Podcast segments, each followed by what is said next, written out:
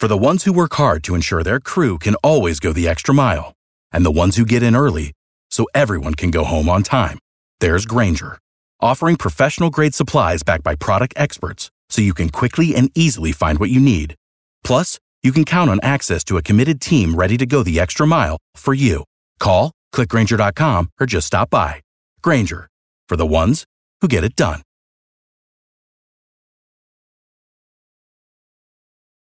Every team, every topic, everywhere.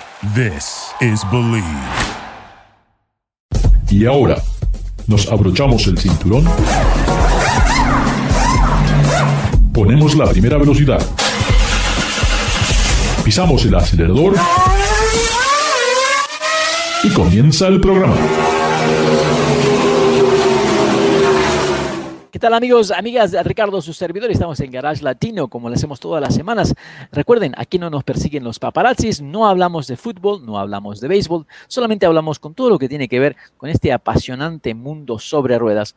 Hoy tengo el placer nuevamente de estar con David Logi desde México, quien tiene su canal Autos and Gear. Eh, David, ¿cómo estás? ¿Qué tal? ¿Qué tal? Aquí, aquí de regreso. Eh, escuché por ahí de que, bueno, parece que todos estos autos nuevos, ¿qué es lo que sucede?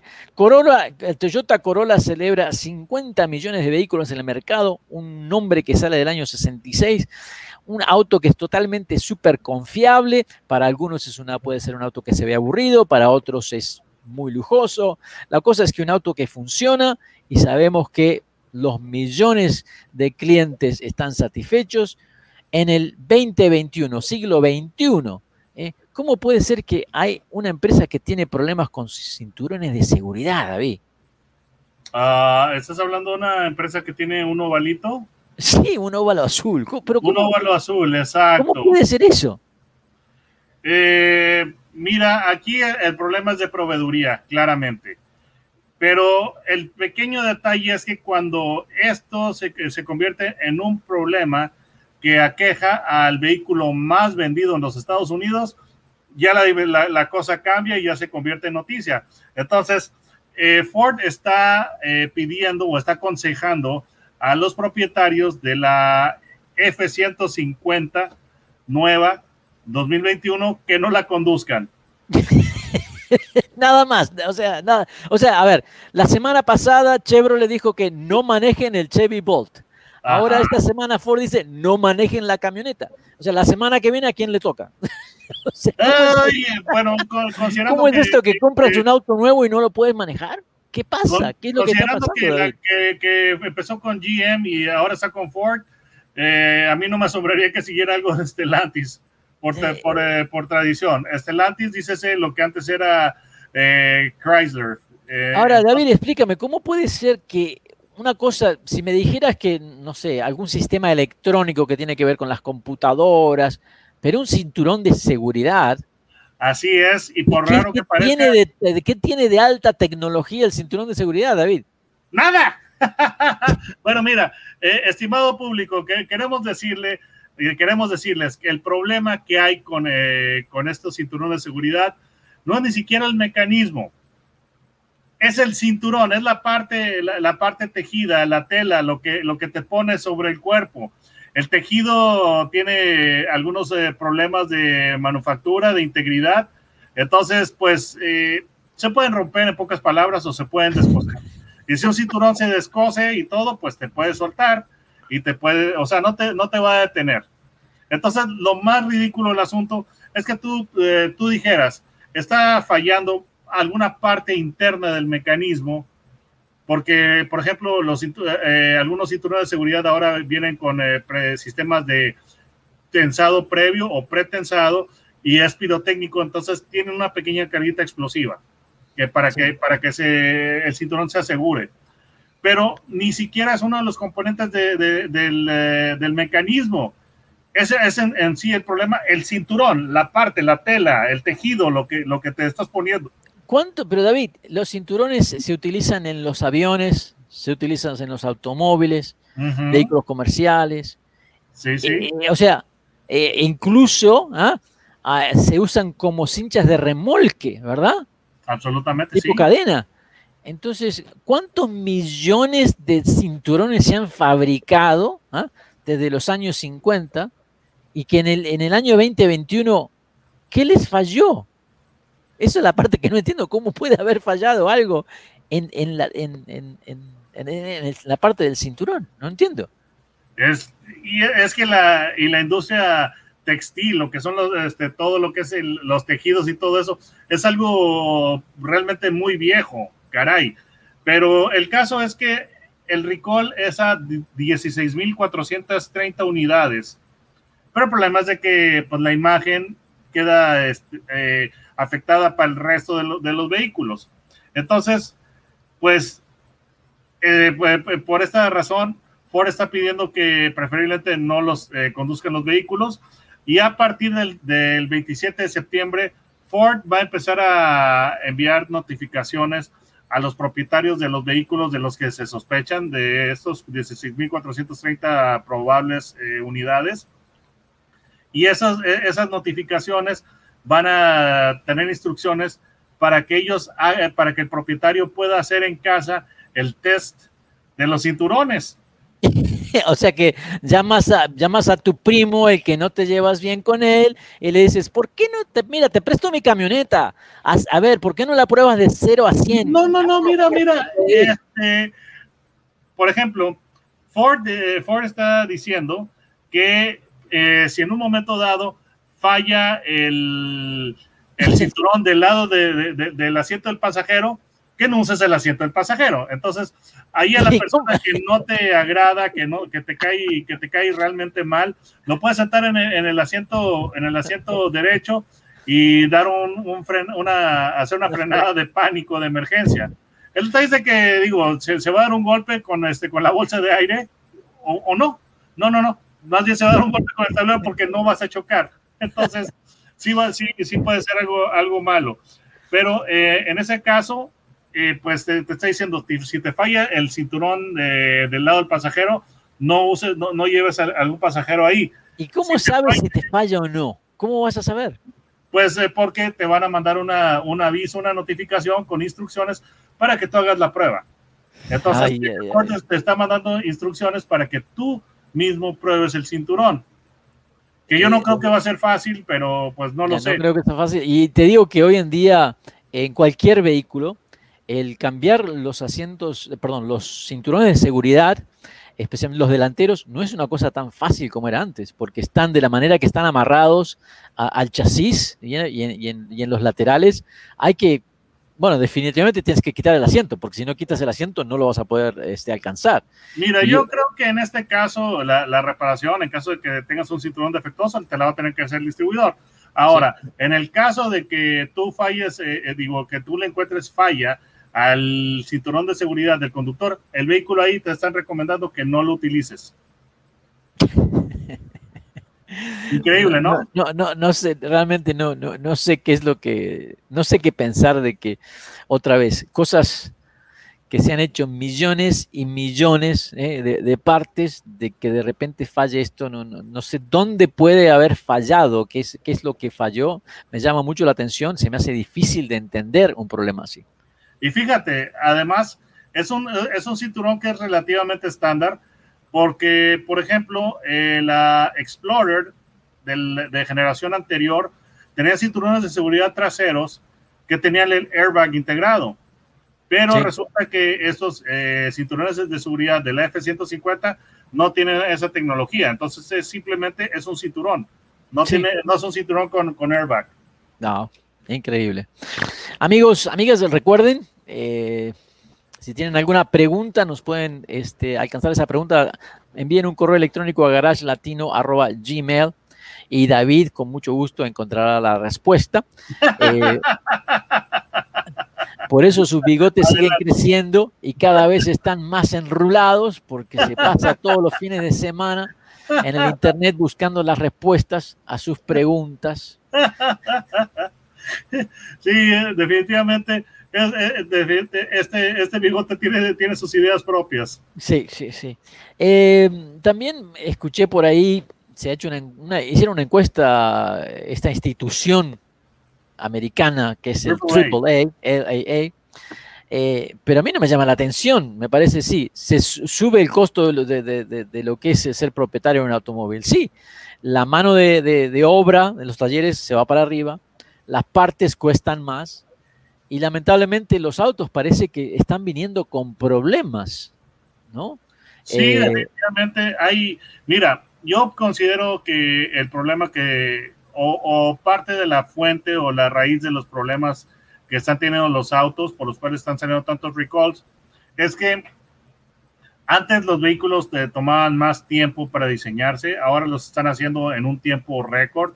Antes podía tomar cuatro años diseñar un vehículo, ahora lo están haciendo en algunos casos hasta en dos. Y eso pues eh, se debe en gran parte a lo que es eh, los avances en, en computación, en, programas de simulación, diseño, pero también, eh, pues está, eso le da a los consumidores el beneficio de que los vehículos eh, salen, los vehículos tardan menos en salir al mercado y salen con la última tecnología.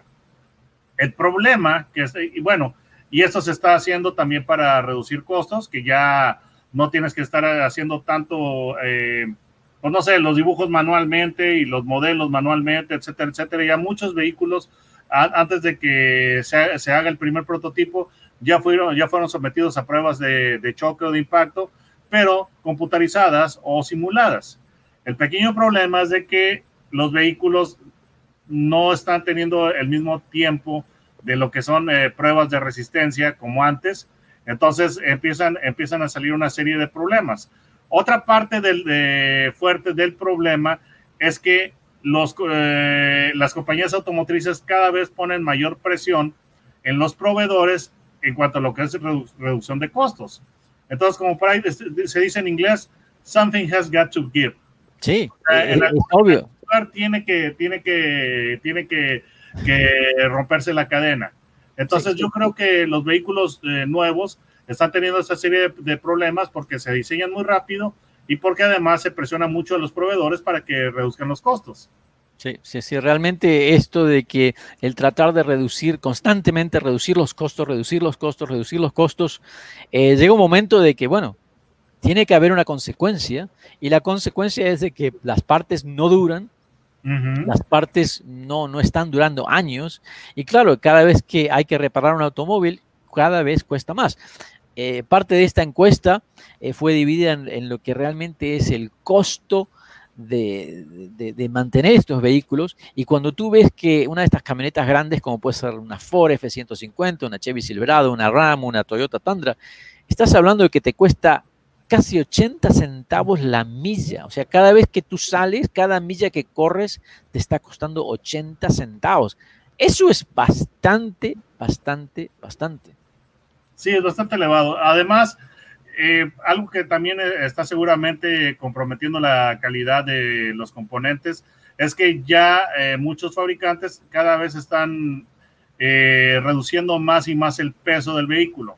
Entonces llega un punto en el cual para reducir el peso de una pieza o de un componente, tienes que ponerle este, muchos componentes internos de, de, plástico en vez de metal y eso pues compromete su durabilidad. Entonces, el auto se puede ver muy bien por fuera, pero pues ya en sus eh, partes internas, pues tú sabes que pues ya no, no tiene la hechura de antes. También. e incluso hablando de materiales, y estoy, no recuerdo exactamente qué vehículo, lo tengo ahí en mis notas, y mejor que no me acuerde cuál es el vehículo para no darle una mala onda esta marca.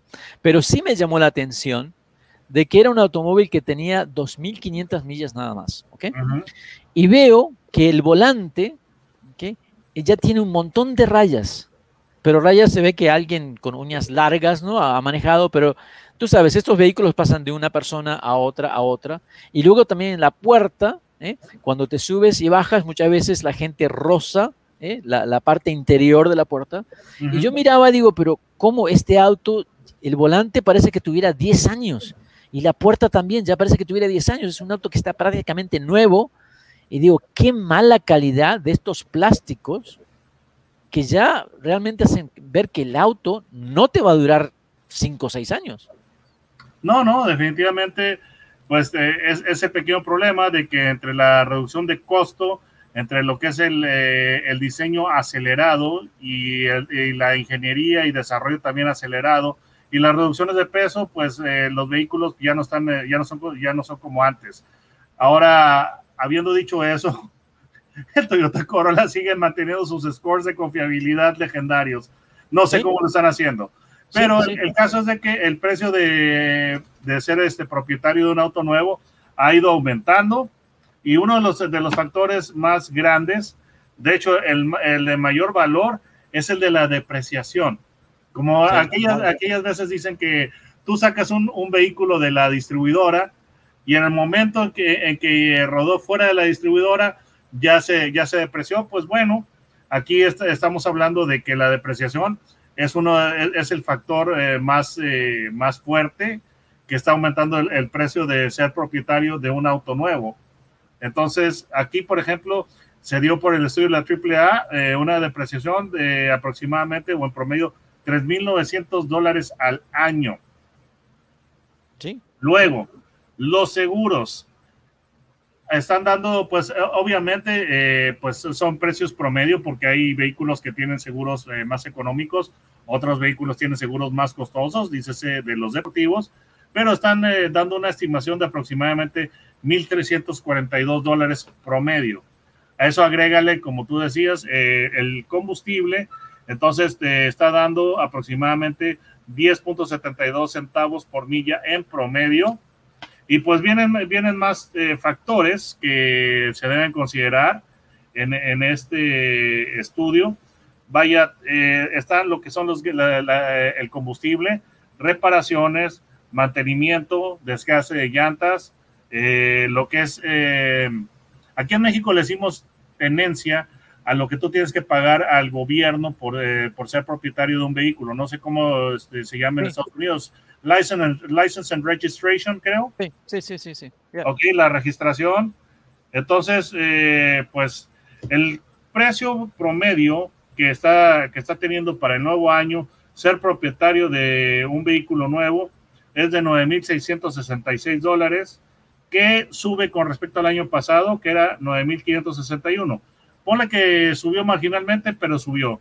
Y este es, está estudio de AAA se llama Your Driving Cost y se hace desde 1950. Pero yo creo que lo que está llamando aquí la atención de la AAA es la tendencia ascendente de, los costos.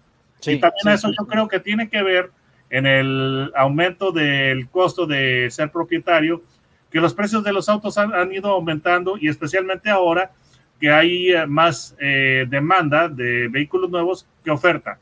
Sí, sí, sí, sí. Eh, amigos, amigas, creo que es muy importante antes de, decidir en adquirir un vehículo, de tener en consideración un estudio que hace todos los años una empresa que es JD Power, y hace un estudio de calidad de los, del primer año, dos años, tres años. Oh, ah, están los resultados, de hecho. Customer Satisfaction Index, creo, ¿no? Sí, sí, correcto, correcto. Y creo que eso es importante tener en mente porque eh, inmediatamente te das cuenta de cuáles son los automóviles de que tienen probabilidades eh, de tener más problemas que otros. Y efectivamente, estoy mirando aquí del año, mil, del año 19, hace dos años atrás, eh, hace un par de semanas nada más, el grupo Tata, que es el propietario de Land Rover y Jaguar, eh, hicieron una declaración que van a prestar atención y van a hacer un gran esfuerzo en mejorar su calidad. ¿Y por qué? Porque lamentablemente sus productos, a pesar de que son autos de lujo, ¿ah? están al, al es lo último. O sea, técnicamente es como que los que tienen muy baja calidad. Y si estás hablando de autos de lujo, de, de, baja calidad, realmente como que no va, ¿no? Eso es lo que tú esperas. Si vas a pagar más por la marca, por el lujo, quieres que ese vehículo te, responda, ¿no? Eh, eh, eh, y por el otro lado, lo que no me llama la atención, como alta calidad, como mejor calidad de ensamblado, menos dolores de cabeza, problemas, tenemos a Genesis, del grupo Hyundai. Tenemos a, Kia, a Hyundai, Ford, Chevrolet, eh, Toyota. Eh, y por eso no me llama la atención. Pero yo, personalmente, yo preferiría ver arriba de todo, está bien, Genesis es una marca de lujo, pero quisiera ver a Mercedes-Benz, quisiera ver a Jaguar, quisiera ver a BMW, y están muy abajo, están muy, muy por debajo de lo que sería el promedio ¿ah? de problemas. Y esto creo que es algo muy importante y si estos fabricantes no prestan atención, eh, no sé qué va a pasar en el futuro. Ahora cuando vengan todos estos autos nuevos eléctricos que van a ser un Foxconn o el Apple Car o el Sony, este Rivian, todo esto, eh, va a ser muy interesante lo que le va a pasar a estas marcas y si no se ponen las pilas y empiezan a mejorar, cuál será el futuro dentro de 10 años con ellas. Mira, yo pienso que eh, marcas como Tesla están, tienen, mira, prácticamente Tesla, eh, mucha gente la considera ya un culto. Es, es, es un culto, es como Apple, es un culto. Sí, porque a pesar de, de, los problemas que están teniendo los autos, que están teniendo eh, pues la, la, calidad que tuvo lo que es el Model 3 inicialmente era pues alarmante a, pesar de todos los problemas que está, que está, teniendo Autopilot, los accidentes en los que ha estado eh, eh, involucrados, las muertes que ha habido por Autopilot, los seguidores de Tesla son fanáticos, sí, sí, realmente. Entonces, eh, yo lo que pienso es que va a durar, va a durar un buen tiempo lo que es, lo que es esta, esta fidelidad fanática de los propietarios de Tesla. Ahora, yo eh, realmente estoy asombrado gratamente y debo decir que, me gusta mucho lo que está haciendo Hyundai y eh, todo lo que es el, grupo Hyundai y sus compañías eh, hermanas, porque Kia es una marca que, caray, hace 20 años era, era la burla de todo el mundo decir que tenías un Kia o un Hyundai. Y ahora los niveles de, de calidad son de los más altos. Consistentemente están en, los, en los primeros niveles en lo que es eh, confiabilidad, que son vehículos que no te dan problemas y además también en satisfacción al cliente. Ahora, a mí lo que realmente eh, me pone, me, hace pensar que los, los demás fabricantes de lujo deben esforzarse más y poner más atención es lo que eh, el desempeño espectacular que está teniendo Genesis en, todo lo que es satisfacción al cliente y en lo que es confiabilidad. Caray, es una, es una marca que es realmente muy nueva y realmente pues le dijo, le dijo a las, a las marcas eh, tradicionales, le llaman eh, heritage, las marcas eh, de herencia, pues hasta un lado, porque o sea, los niveles de confiabilidad de Genesis son, son realmente de los primeros este, consistentemente los estudios de JD Power y también lo que son los diseños son realmente muy buenos, o sea, se ven muy premium. Entonces... pero, eh, lo importante es, la calidad, porque yo creo que hay automóviles que realmente tienen diseños espectaculares, te llaman mucho la atención, pero en términos de calidad dan mucho que hablar. Y es una pena que en el siglo XXI todavía tenemos que tener ciertos problemas como pueden ser que los cinturones vienen mal o no sé, todas estas cosas. Amigos, amigas, es increíble cómo se nos ha pasado el tiempo cuando comienza a hablar David y nos da todas estas lecturas que aprendemos tanto, realmente eh, lo disfrutamos muchísimo. ¿Cómo hacen para encontrarte, eh, David?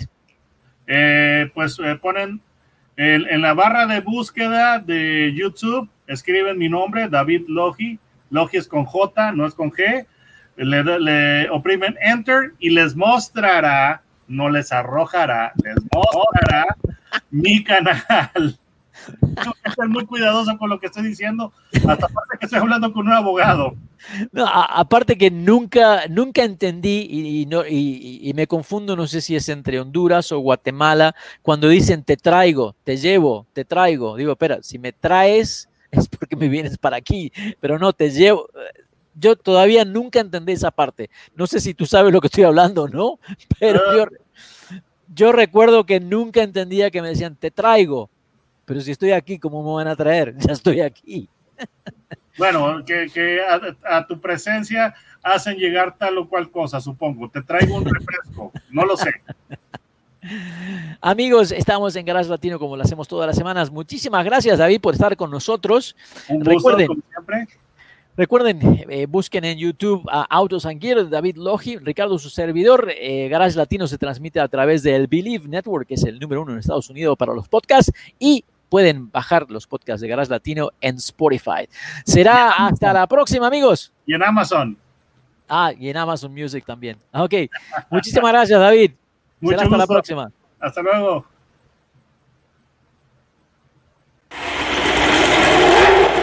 Gracias por participar con nosotros. Garage Latino sale al aire por la cadena nacional Believe Network. Visita la página garagelatino.com, dale un like a Facebook de Garage Latino y envía tus comentarios. Garage Latino está disponible en iHeartRadio, TuneIn, Stitcher, iTunes, Luminary y por supuesto Spotify. Así que baja el podcast y compártelo con tus amigos. Hasta la próxima. Thank you for listening to Believe. You can show support to your host by subscribing to the show and giving us a five star rating on your preferred platform.